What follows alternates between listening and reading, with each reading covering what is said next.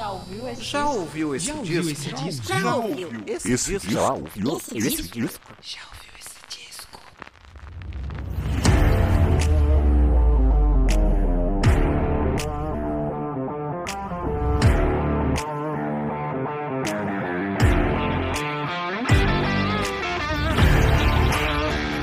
Começando mais um podcast Já ouviu esse disco?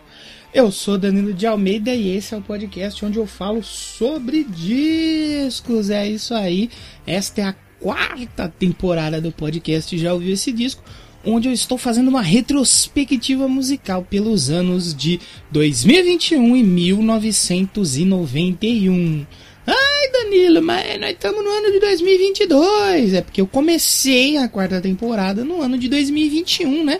Que dão ali certinho 30 anos ali entre 2021 e 1991. E tem muita coisa interessante aí nesses 30 anos de música que basicamente eu escolho aqui alguns discos que eu gosto ali de cada ano pra falar. E você que tá ouvindo aí pelo Spotify, que eu sei que você ouve um minuto e meio de episódio e vai embora, não vai embora, fica aqui, deixa eu te falar mais ou menos como que funciona esse programa antes de você sair, né, antes de você fechar o seu player, escolher outra coisa pra ouvir. Então, funciona da seguinte maneira, aqui nesses minutos iniciais eu dou alguns recados, passo endereços por onde você pode seguir a gente, aliás, arroba já ouviu o disco no Twitter e arroba já ouviu esse disco no Instagram. É importante contar com a participação de vocês lá para ter o feedback de vocês e a gente fazer o último episódio aqui de cada temporada com os feedbacks. Então, em cada episódio eu vou falar um pouquinho ali de cada ano, né? Nós estamos hoje no ano de 2009, escolhi mais cinco discos para falar hoje, lembrando que não é uma lista de melhor ou pior, uma lista que tem alguma ordem, né? São discos que eu gosto de cada ano que eu consigo montar ali mais ou menos coisas que façam sentido, né? Não vou colocar para tocar no mesmo programa, sei lá, é, Frank Aguiar e Crisium. Poderia fazer isso? Poderia muito fazer isso, porque o podcast é livre para você fazer o que você quiser. Mas eu tento dar algum sentido nessa brincadeira aqui. Antes que você vá embora e pense assim, nossa, mas eu vi que tem uma hora e vinte de programa, você fica falando por uma hora e vinte. Não, né? A gente toca algumas musiquinhas aqui, um trecho, um pouquinho de cada música ali, de cada disco. E ali entre o intervalo entre uma música e outra, eu passo algumas curiosidades, né, sobre o disco, data de lançamento, singles, quem fez o disco, o que tiver de curiosidade eu falo. E para não ficar pesado agora, né, nesse formato que já tá em alguns episódios acontecendo, eu intercalo um pouco de bate-papo, um pouco de música. Pra que que eu faço isso? Primeiro, para mim relembrar alguns discos que eu ouvi, ou conhecer discos que eu não conhecia de cada ano, que tá sendo muito legal essa parte dessa retrospectiva. Eu tô ouvindo muita coisa que eu não tinha contato anteriormente e que eu tô gostando bastante. E pra atiçar sua curiosidade também. De repente você não conhecia algum desses discos aí que eu vou falar durante o episódio e você fica ali com a sua curiosidade aguçada. E aí depois que você ouvir o episódio, você vai lá, ouve o álbum inteiro e vê se é tudo isso que eu falei mesmo aqui durante o episódio. E se você gostar, comenta lá que, se, que você gostou, você ouviu primeiro aqui, depois foi ouvir o disco e gostou. E se você não gostar, comenta também porque você não gostou. No final de cada temporada eu faço um episódio aí lendo os feedbacks de vocês. Ai, Danilo, mas o que, que é feedback? Comentário, gente. Você comenta, você pode comentar lá no Instagram, no post do Instagram. Pode falar o que, que você já conhecia, o que, que você não conhecia. Você pode comentar também no Twitter, lá nos posts do Twitter. Aqui no Twitter tem menos caracteres disponíveis, né? Então você tem que tomar cuidado com o que você vai falar para não ocupar ali todos os caracteres. Mas no Instagram você pode escrever o quanto você quiser, que no final da temporada, né, que vai ser no programa do ano de 1991, depois do programa de 1991, eu faço um episódiozinho ali falando o nome de vocês, agradecendo quem compartilhou, quem deu like, quem mandou comentário.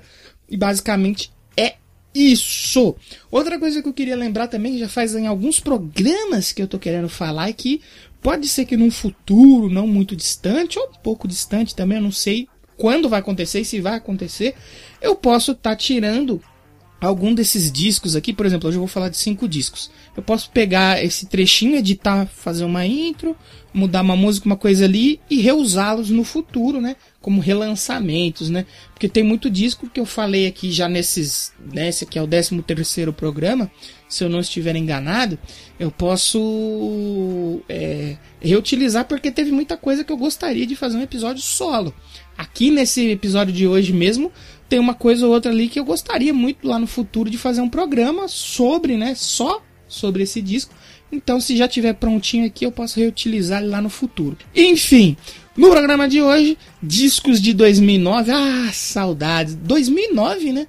Foi meu último ano de escola, cara. Olha, eu, o que eu tenho a dizer para todos os jovens hoje, se você é um jovem do Twitter que me segue lá, arroba 22 de Almeida, que eu acho difícil que vai ter algum jovem do Twitter que me segue ouvindo isso aqui, é, valorize muito seu tempo na escola, né? Porque depois que a gente acaba, a gente quer voltar, né? Porque a vida adulta não é fácil. Você respirou, é 50 reais. Você peidou, é 150 reais.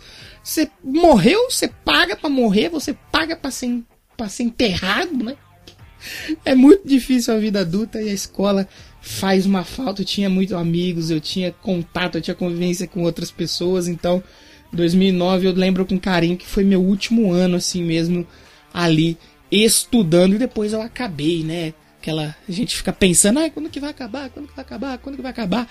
Depois que acaba, pelo menos eu tenho muito essa impressão até hoje, não sei se todo mundo tem, porque existem pessoas que têm vidas sociais muito mais é, ativas do que a minha, mas eu sinto muita falta ali dos tempos de escola, não vou mentir para vocês. Em 2009, né?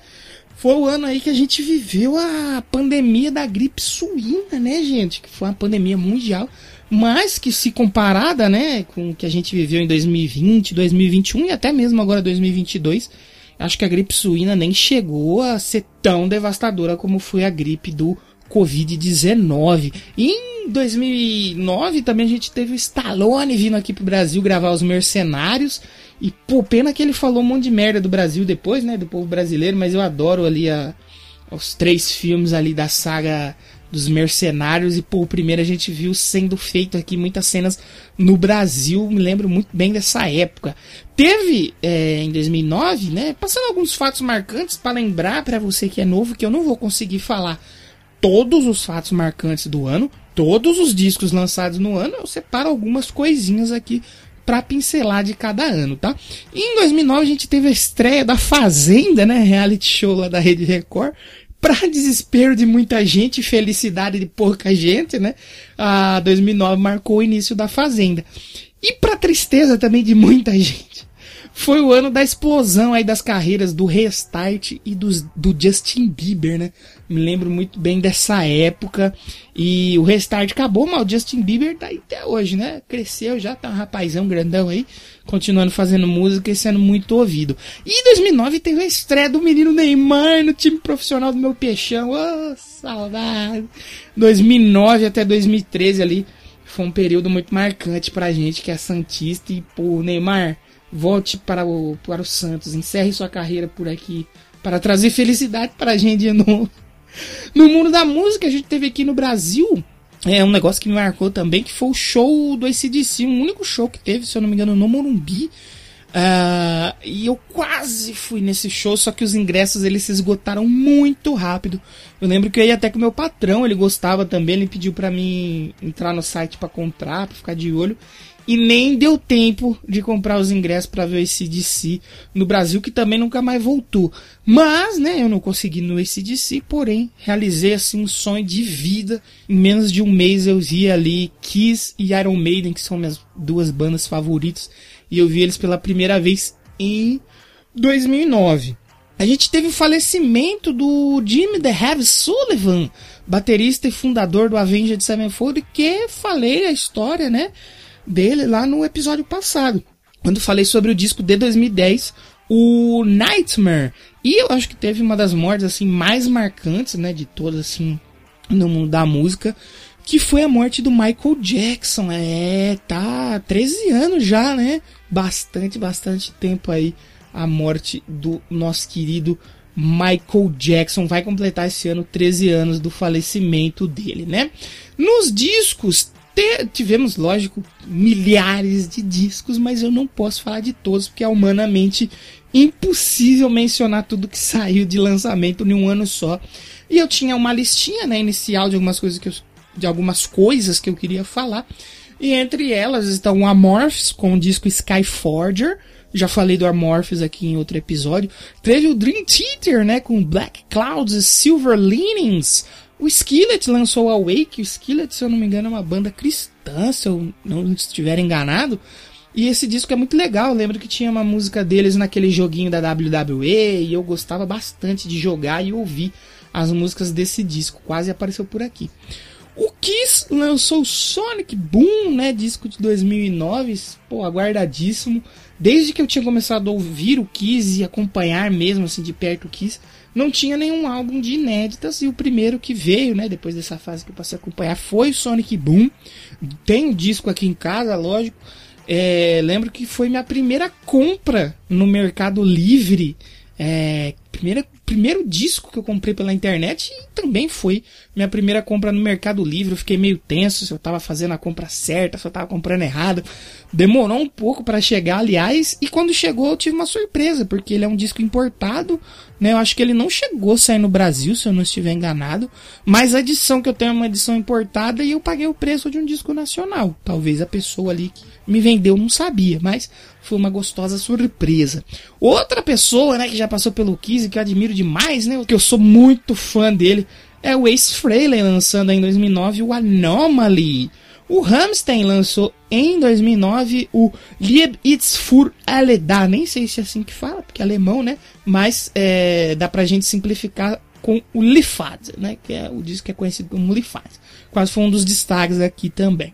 O Art Monks lançou o Humbug, Franz Ferdinand lançou Tonight, Franz Ferdinand, e a Florence The Machine lançou Lungs, é um disco que eu quero muito fazer um episódio sobre ele. Quando essa temporada aqui acabar, provavelmente uh, vai ser um dos discos que eu vou escolher para falar das listas, né, de tantas listas que eu tô fazendo aqui para essa temporada. O Lungs com certeza vai aparecer porque eu gosto muito de Florence The Machine e esse disco é sensacional.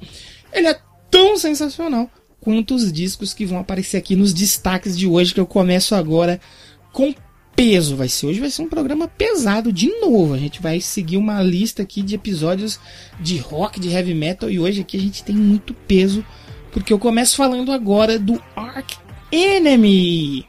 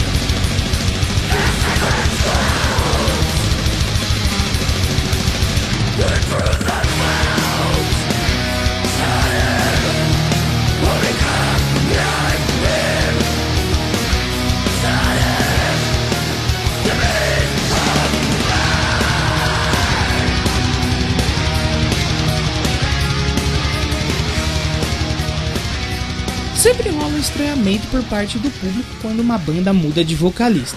E quando muda o gênero, a implicância é ainda maior, principalmente no meio do metal. Mas no caso do Ark Enemy, essa troca deu muito certo. Em 2000, os membros da banda de death metal melódico da Suécia chegaram à conclusão de que precisavam de um vocalista mais performático e com mais presença para liderar a banda do que o até então dono do posto, John Liva. E a escolha para substituir o vocalista foi a jornalista e também vocalista alemã Angela Gossel, que foi ali colocada rapidamente no posto de líder da banda. É claro que inicialmente isso gerou um certo descontentamento por parte do público, mas que logo cedeu ao talento inconfundível e à presença única de Angela. E o que tudo isso tem a ver com o disco de hoje? Tudo. Afinal, a escolha de Angela para o posto deu muito certo, e depois de nove anos à frente da banda, o Enemy lança The Root of All Evil, onde eles regravaram músicas dos três primeiros discos da banda, só que agora com a Angela nos vocais, mostrando porque a escolha foi perfeita para o posto de frontwoman do Ark Enemy.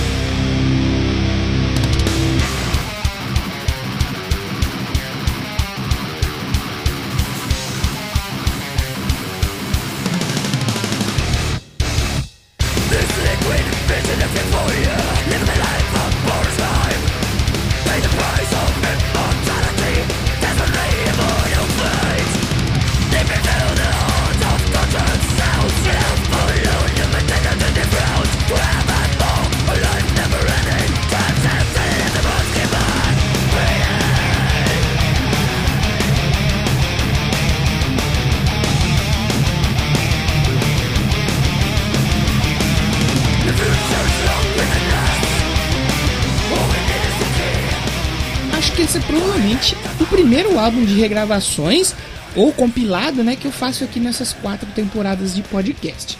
Mas gosto muito desse disco e eu acho que ele merecia estar aqui.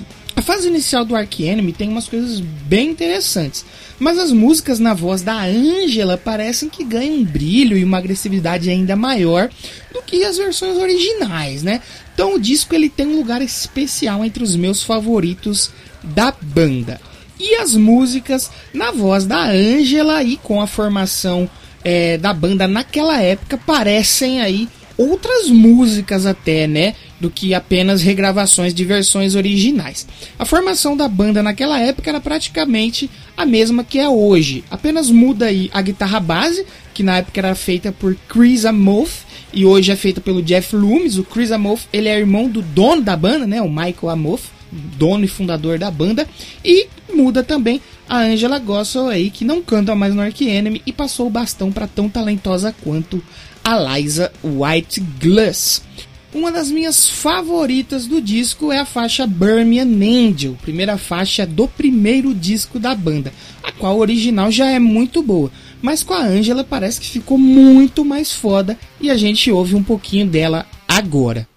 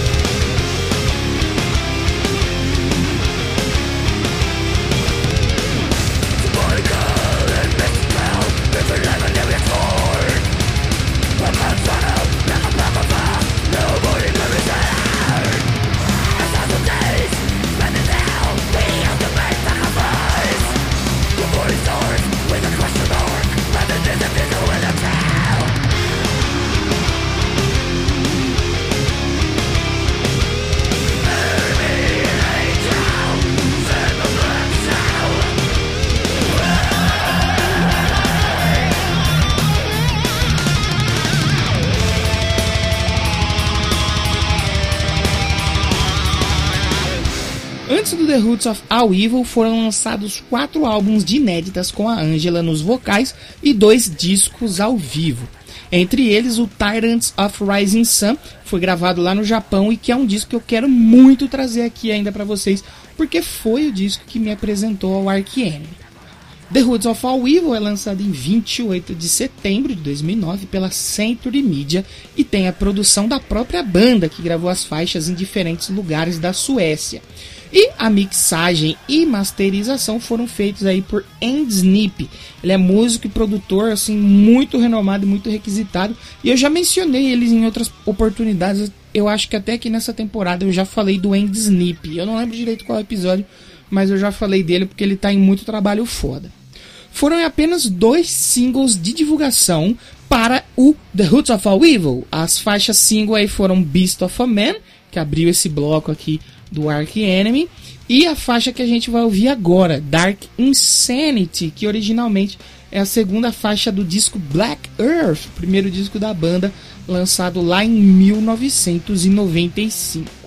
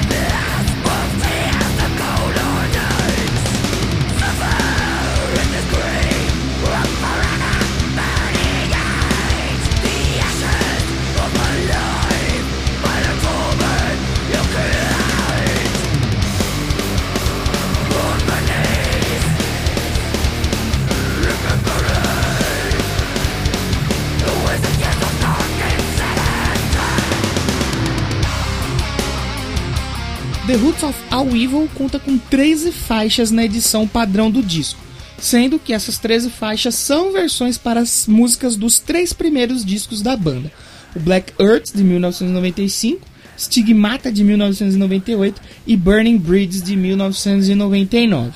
A única versão realmente bem distinta assim da faixa original é a instrumental Demoniality, originalmente presente no álbum Black Earth.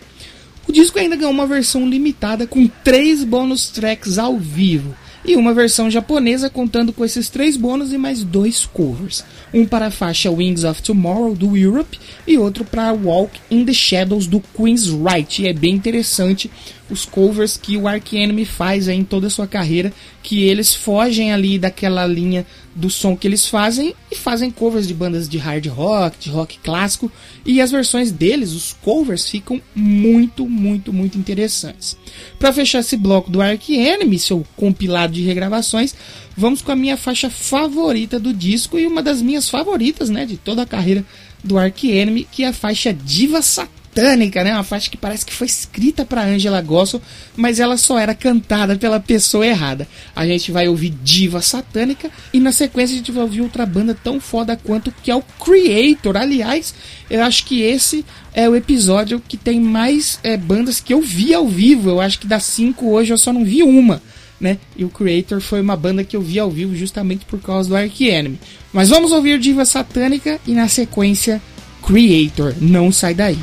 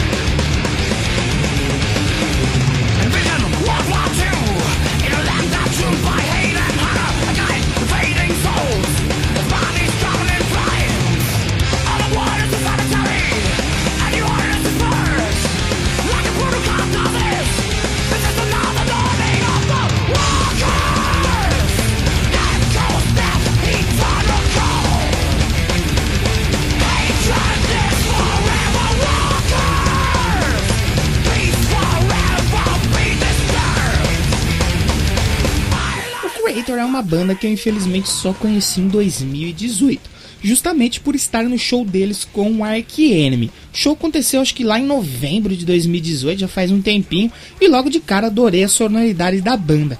Como já mencionei aqui em outras oportunidades e vou mencionar mais ainda, talvez se eu tivesse ouvido esses sons 10 anos atrás eu não teria gostado tanto quanto eu gosto hoje.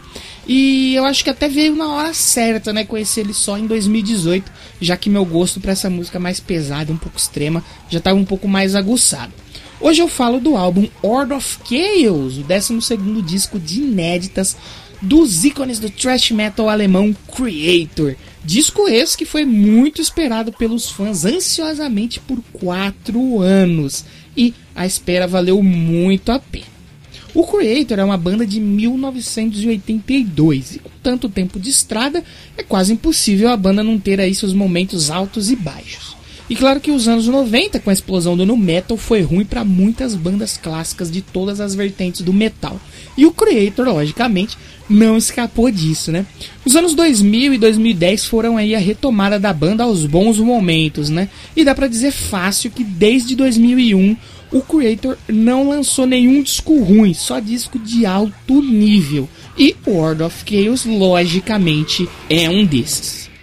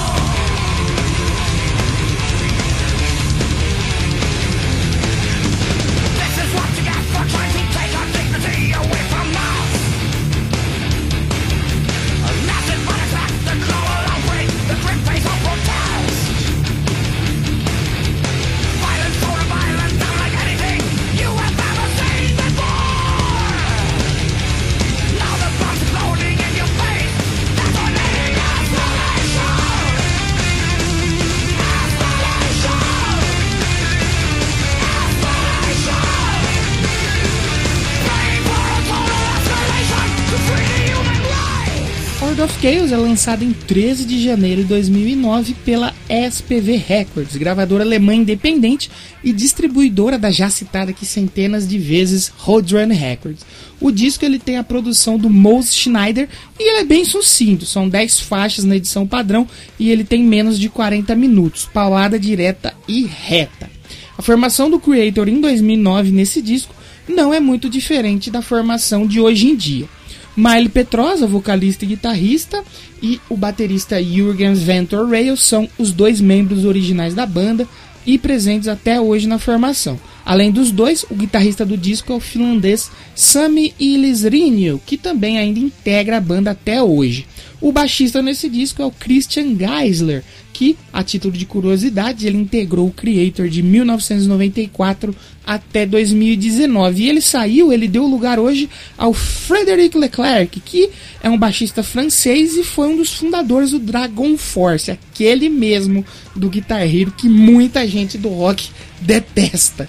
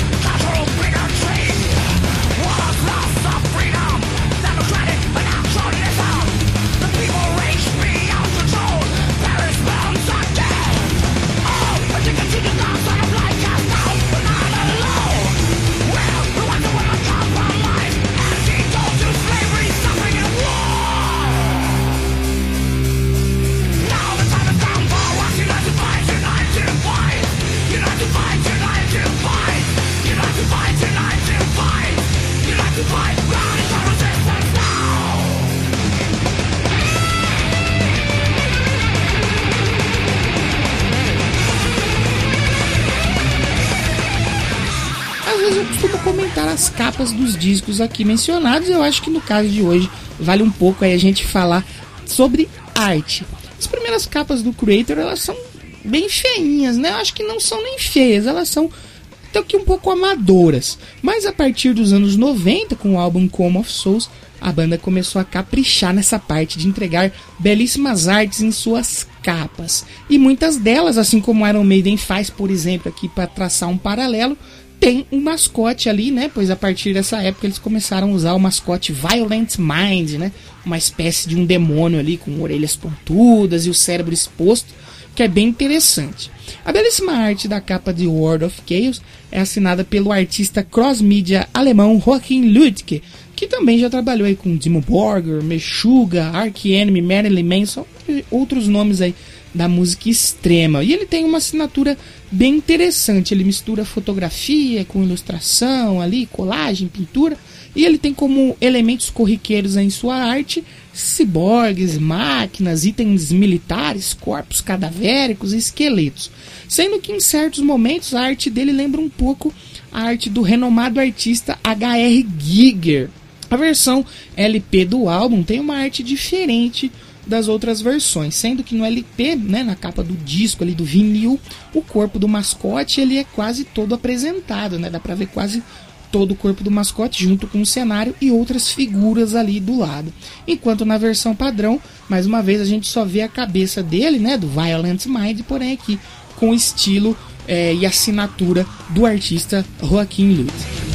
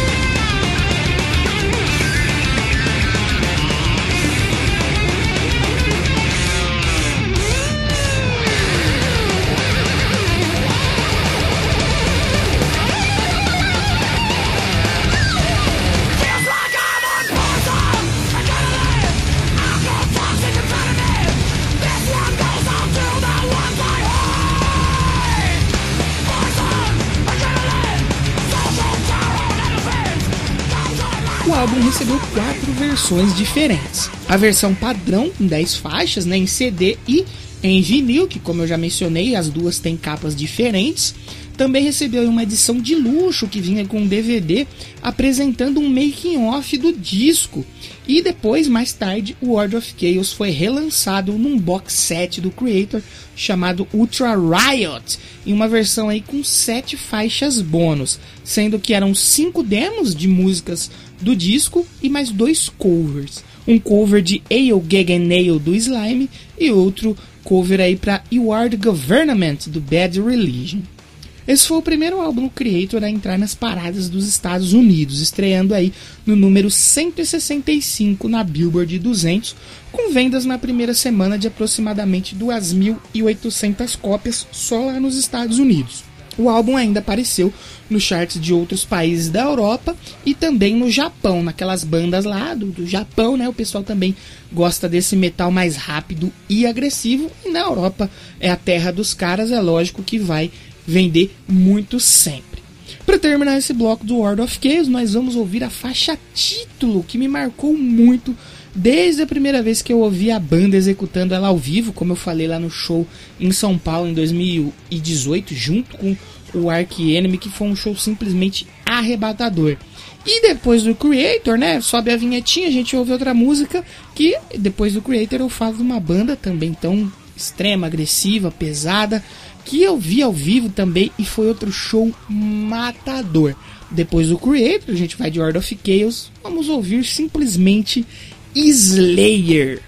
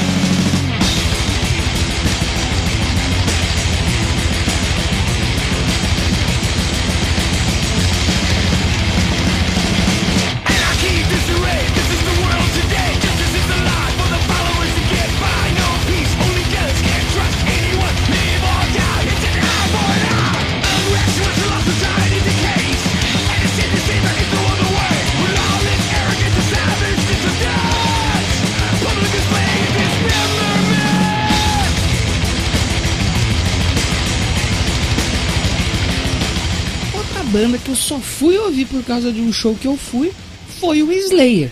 Aí você vai me perguntar, ué, você foi num show e não conhecia a banda? Que que é isso? Assim como o Creator, eu vi o Slayer porque eles iriam tocar no mesmo dia que uma banda que eu gostava muito. No caso, duas aqui, né?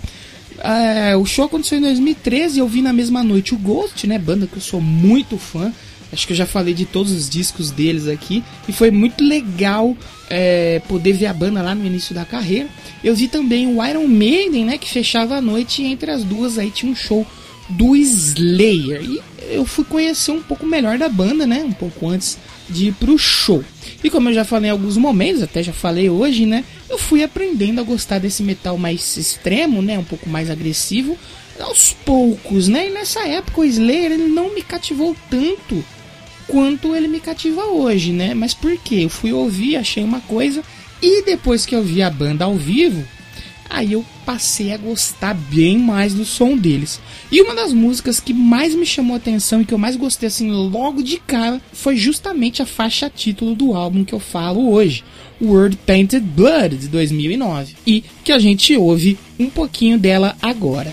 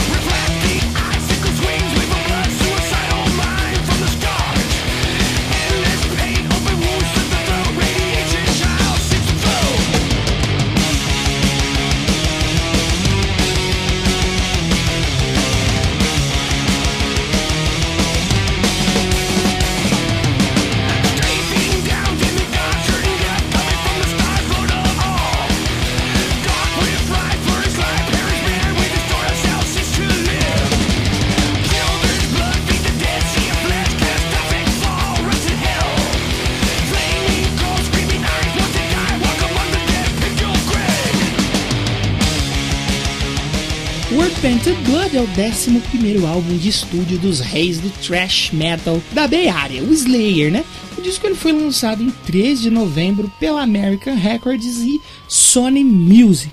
São 11 faixas e assim como o disco do Creator são menos de 40 minutos de duração e muitas das, muitas das músicas ali são direta e reta, menos de 3 minutos, paulada, sem muita enrolação, sem muita frescura, sem muita firula. O disco conta com a produção de Greg Fidelman, que já trabalhou em diversos outros discos que eu já falei aqui no podcast. Aliás, nessa temporada acho que já foram dois, que tem o Hardwire to Self-Destruct do Metallica e o Five The Grey Chapter do Slipknot. E ele também trabalhou lá no 21 da Adele, né, que eu falei na terceira temporada. Esse foi o primeiro e único disco da banda produzido pelo Greg Fidelman e a produção executiva é do parceiro de longa data da banda, o Rick Rubin. As gravações com o Greg Fidelman aconteceram entre janeiro e março de 2009 em Los Angeles. E inicialmente a banda gravou 13 faixas para colocar no disco, porém eles finalizaram apenas com 11 faixas na tracklist final. Destas 11, saíram como single três músicas. A faixa título, que a gente ouviu agora há pouco, né? World Painted Blood, a Psychopath Red e Hate Worldwide, que a gente ouve um trechinho agora.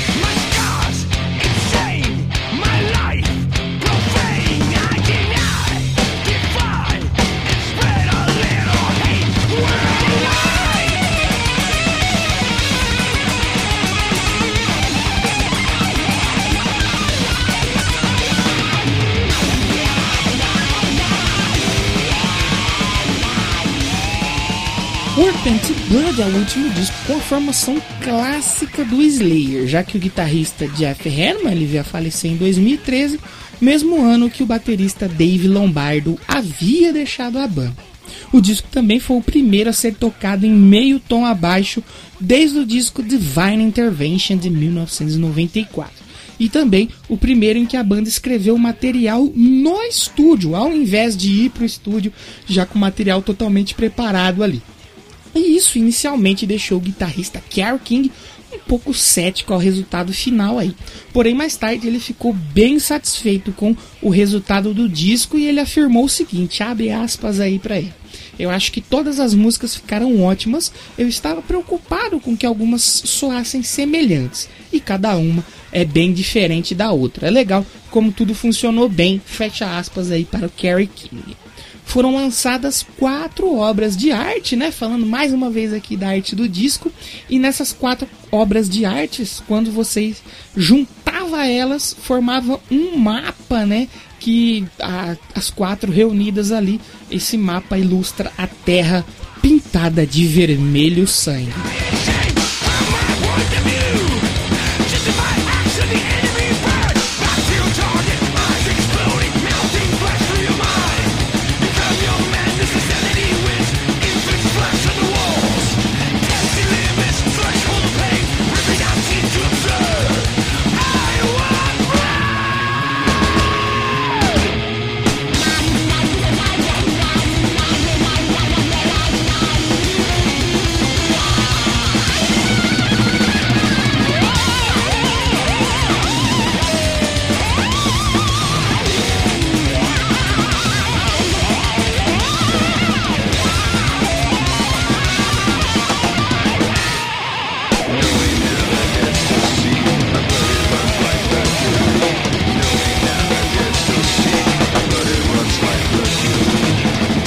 Painted Blood vendeu aí 41 mil cópias nos Estados Unidos em sua primeira semana, chegando à 12 posição na Billboard 200 e na segunda posição dos charts de rock da Billboard.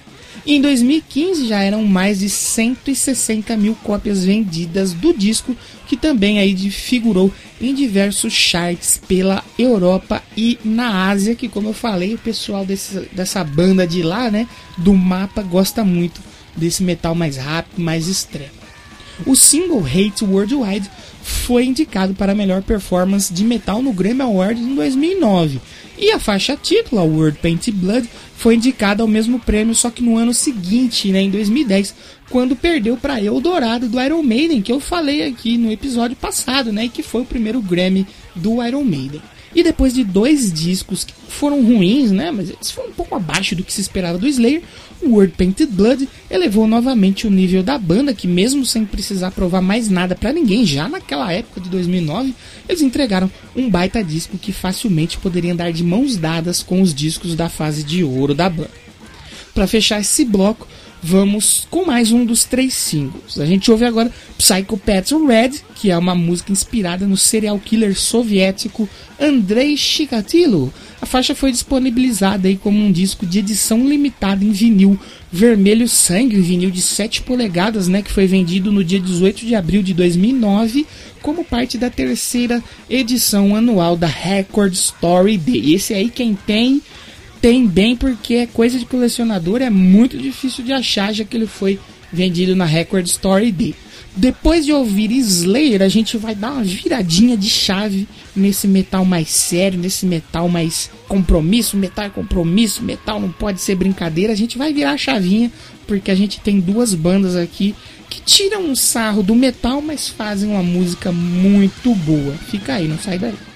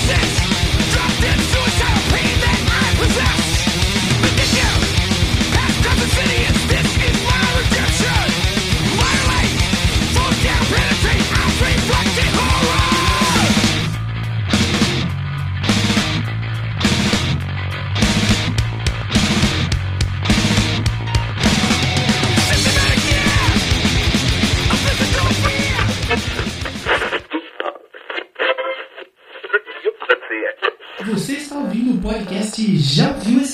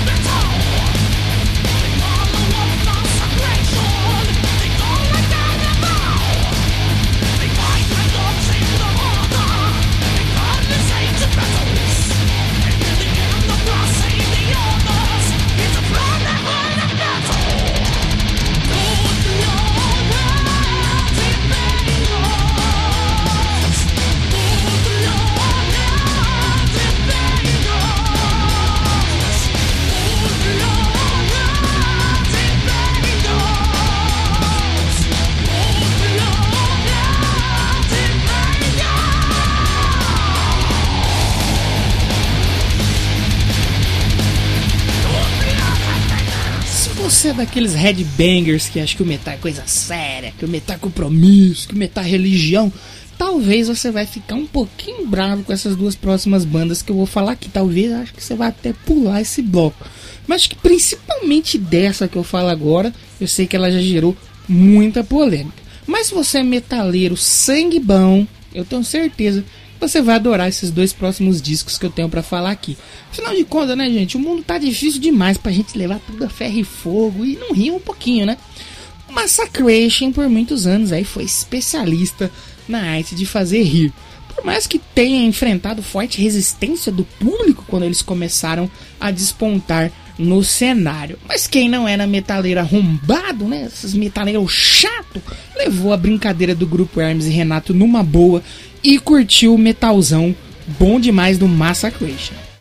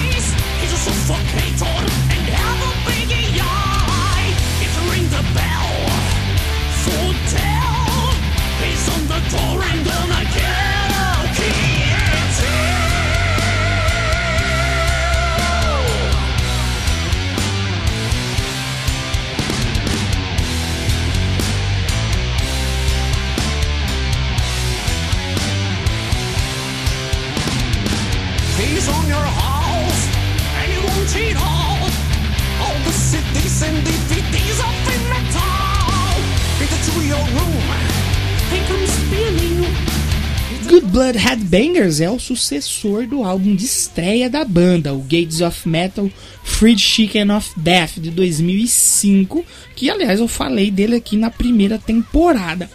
E muita gente se perguntou se o grupo humorístico aí por trás da banda teria a pachorra de repetir a mesma piada. E sim, eles tiveram a coragem para se meter a fazer mais sátiras de um gênero musical e de um público que, mesmo cheio de coisas extremamente bizarras e cômicas, tenta se levar tão a sério o tempo todo. Dessa vez, o Massacration assume uma estética visual um pouco mais glam metal, hard rock, né?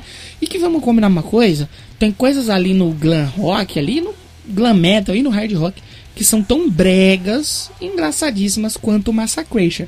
Porém, esses caras se levam muito a sério, sendo que eles, só por eles estarem vestidos daquele jeito, já é muito engraçado. Mesmo com esse visual mais glam, a sonoridade da banda ainda é muito calcada no metal tradicional e seus clichês sonoros e líricos. Já que eu falei de coisa brega, por que, que a gente não ouve agora um pouquinho dessa música que tem a participação do rei do brega brasileiro, Falcão? Vamos ouvir um pouquinho de The Mummy e eu já volto. E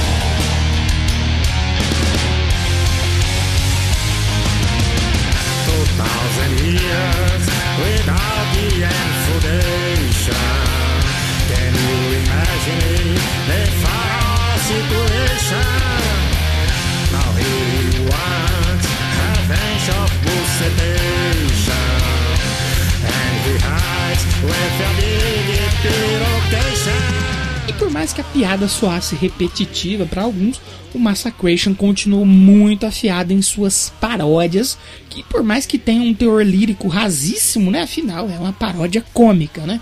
O instrumental da banda é muito bom e isso o metaleiro que não é sangue bom não pode negar. Falar que o Massacration não sabe fazer música boa, aí você já tá pegando no pé dos caras demais. Good Blood Headbanger chega aí às lojas em 10 de outubro, mas inicialmente estava nos planos da banda lançar o trabalho em 2007, né? Sendo que o primeiro é 2005 eles não queriam esperar aí quatro anos para lançar um disco, mas por causa de contratos e atrasos, né? O disco teve seu lançamento adiado e só foi sair mesmo aí em 2009 pela gigantesca EMI, né? Nada mal para uma banda de metal cômico, né? cômicozinho, como a gente costuma dizer. Como eu disse inicialmente, a gente não tem nenhuma composição profunda aqui que é pro metaleiro ficar é, tentando encontrar significados e interpretações e se achar a pessoa com o maior QI do universo.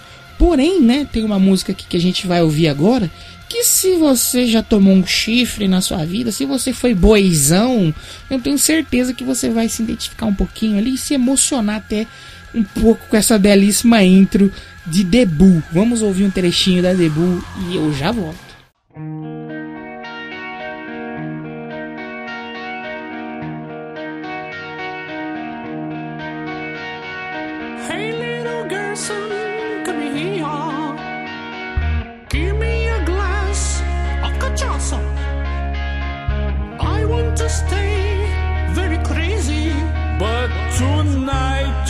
Drink too much.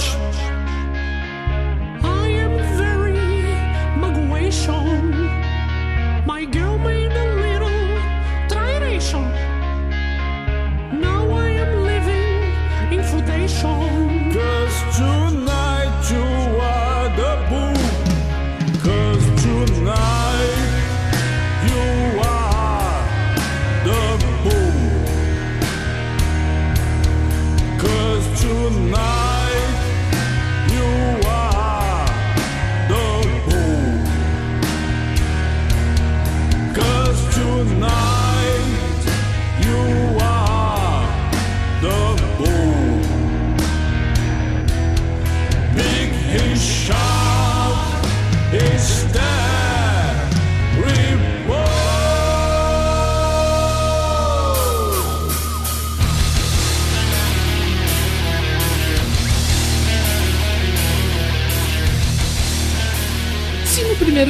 A banda contou com João Gordo na produção, que eles vão ainda mais longe e convocam o talentoso músico, compositor e produtor americano Roy Z. Já trabalhou acho que com Rob Halford, com Bruce Dickinson. E para a direção artística de toda essa bagunça bem humorada, tem o Renato Tribuzzi também, que aqui do Brasil ele é um cara bem requisitado nesse meio aí, quando o pessoal quer fazer um trabalho um pouco mais independente e tal. Ele é um cara que tem muito know-how aí de como fazer e de como organizar as coisas. Para a bateria desse disco, a banda traz novamente o Fernando Lima, que ele não é do grupo Hermes e Renato, né? Ele vem de fora. E ele é conhecido na banda como Straupelator, né? Ele já havia tocado as músicas do primeiro disco lá em 2005 e a título de curiosidade, além de cuidar da cozinha, né, do massacrejo, da bateria, o Fernando também era cozinheiro na vida real. Ele cuidava de uma cozinha também na vida real. Oficialmente o disco não teve singles de divulgação, mas ele teve vídeos super bem humorados que foram apresentados ali durante os programas do Hermes e Renato na MTV. Dentre eles tem o bem produzido The Mummy, da música que a gente já ouviu aqui, né, que tem a participação do Falcão. Tem o clipe também de Suffocators of Metal, que eu adoro, uma música que fala sobre aquele amigo que vem na sua casa para emprestar os seus discos, os seus DVDs e não emprestem suas coisas para ninguém, principalmente os discos e os DVDs, os Blu-rays e seus vinis, não emprestem que vão estragar, eu tenho certeza. Debut também foi um dos videoclipes, né? A gente acabou de ouvir a faixa e o vídeo foi gravado num motel, é muito Hermes e Renato isso, né? E conta com a participação das estrelas do entretenimento adulto Kid Bengala e Fabiane Thompson. E o meu vídeo favorito desse disco, que também é da minha música favorita, é Hammer Cage Hot Dog Hell, né? Onde a banda ali passa uma receita para você fazer um hot dog dos inferno, né? A música que a gente vai ouvir para terminar esse bloco do Massacration é Hammer Cage Hot Dog Hell. E se você é um desses que levam tudo muito a sério, cara, pega leve, dá uma chance para esse metal mais cômico que os caras fazem. Se bem que se a gente tá em 2022 e você ainda não deu uma chance pro Massacration, eu acho difícil você dar uma chance. Mas é bem legal esse lance das letras que eles fazem misturando português com inglês no mesmo verso, ou usando palavras inglês, é, que são em inglês, mas eles dão uma portuguesada ali. Eu acho isso muito interessante. Para terminar o bloco do Massacration, então Hammer Cage Hot Dog Hell. E depois a gente vai para uma banda que também tem esse lado mais cômico, sátira, esse lado satírico da coisa, né? Que é o Gwar. E eu já volto pra gente encerrar o programa de hoje com uma banda que eu adoro.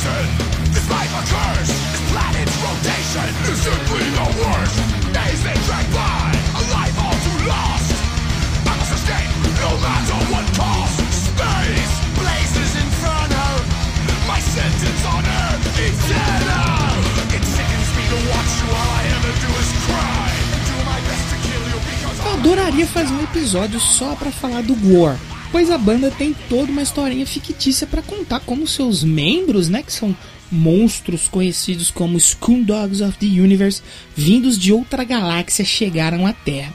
Porque falar deles aqui em menos de 10 minutos eu acho muito pouco. O War é uma banda formada lá em 1984 em Richmond, na Virgínia. A banda tem fortes influências de punk e metal e fazem um baita crossover de alto nível. O que ajudou a popularizar a banda, né, além de seu pesadíssimo som, foi seu visual totalmente chocante, onde a banda sempre aparece em público toda fantasiada ali como monstros, né? E suas apresentações são muito extremas e quase grotescas gigantescas, né? Onde a banda ali durante seus shows lança na plateia litros e mais litros ali de um líquido que emula sangue e outras secreções. É um show bem incrível. Além de tudo, né, eles também esquartejam bonecos que representam figuras públicas controversas e um milhão de coisas legais que acontecem ali num show da banda que é uma experiência única, a qual eu gostaria muito de ver ao vivo, né? Como eu já mencionei aqui, das cinco bandas desse episódio, a única que eu não vi né, ao vivo mesmo foi o War. Eu vi o Massacration, vi o Slayer, vi o Creator, vi o Ark Enemy, mas o War eu queria muito ver mesmo, porque você vê um show deles é como ver uma história em quadrinhos ali de monstros ou guerreiros espaciais, né? Acontecendo ali na sua frente, porque tem até batalha, né? Com monstros, né? Tem partes que vem um dinossauro, vem um robô gigante, eles lutam enquanto a música está sendo tocada. E foi justamente um desses shows que me chamaram a atenção para a banda, né? Quando eu vi vídeos e tal, né? Eu conheci eles ali por volta de 2014 ou 2013, eu não me lembro bem direito. E a primeira música que eu lembro de ter ouvido, que me marcou e eu gostei bastante, ela tá justamente nesse disco que eu falo hoje, que é o Lust in Space, e a faixa é a Let Us Lay, segunda faixa do disco que a gente ouve agora. Don't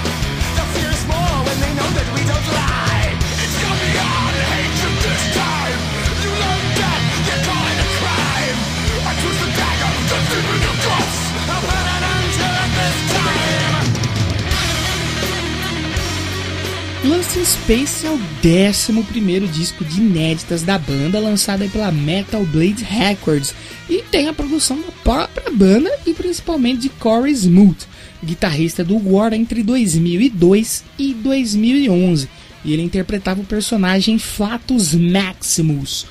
Corey ele foi encontrado morto por seus companheiros de banda no ônibus da turnê do War em 2011 após um show aí que eles fizeram em Minnesota. Acho que ele teve parada cardíaca, foi problema do coração que ocasionou o falecimento dele. E o personagem Flatus Maximus foi aposentado aí após a morte do Corey. O Corey ele toca todos os instrumentos e canta também na décima faixa Release the Flies, composição que ele havia trazido do seu projeto solo e que a gente ouve um trechinho agora. Eu já volto, não sai daí.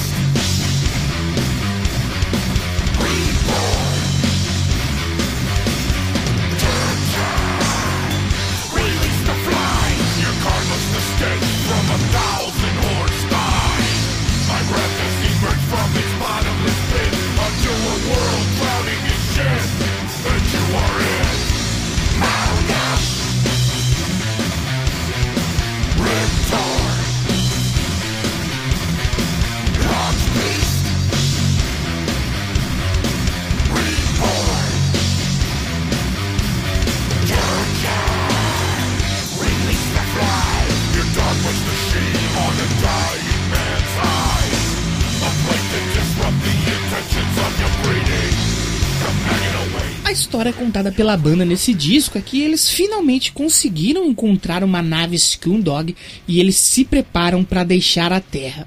No entanto, o personagem Cardinal Sim retorna à Terra e planeja um ataque. O Cardinal Sim ele é um robozão ali meio tokusatsu, que ele tem uma cruz no peito, é bem legal o personagem do Cardinal Sim, o qual a banda luta contra ele durante os shows.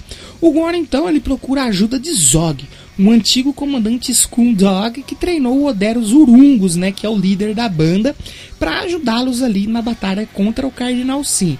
No entanto, o Zog ele se tornou nada além de um velho sem teto. Porém, no final do disco eles conseguem resolver tudo, derrotar o Cardinal Sim, eles deixam a Terra. No álbum também é apresentado um novo personagem que passou a aparecer nos shows da banda com frequência, o Salborg Destructo, tem um braço em forma de serra elétrica e também tem umas serras saindo de sua cabeça. É bem legal, ele é apresentado em um trecho da faixa que fecha o disco, a Guarnography, que a gente vai ouvir um trechinho dela aí.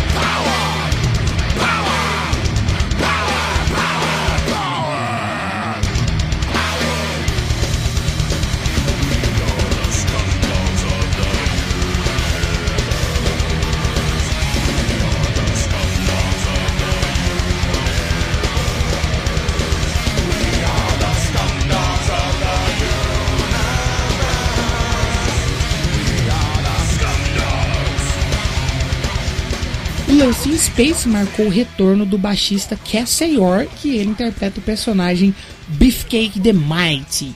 E por ser uma banda que sempre se apresenta fantasiada, sempre houve muita rotatividade de músicos na banda, já que apenas respondem por seus nomes fictícios, né, e por seus personagens ali que eles interpretam durante os shows. Apenas o vocalista e um dos fundadores do War, o Dave Brock, que era músico fixo. Inicialmente ele era baixista da banda e ele assumiu os vocais em 1984. E lá ele ficou até o seu falecimento em 2014, quando o personagem Odero Zurungos também foi aposentado. Teve um funeral viking, né? Ali no festival que o Guor promove na sua cidade natal. É bem interessante, tem esses vídeos no YouTube aí.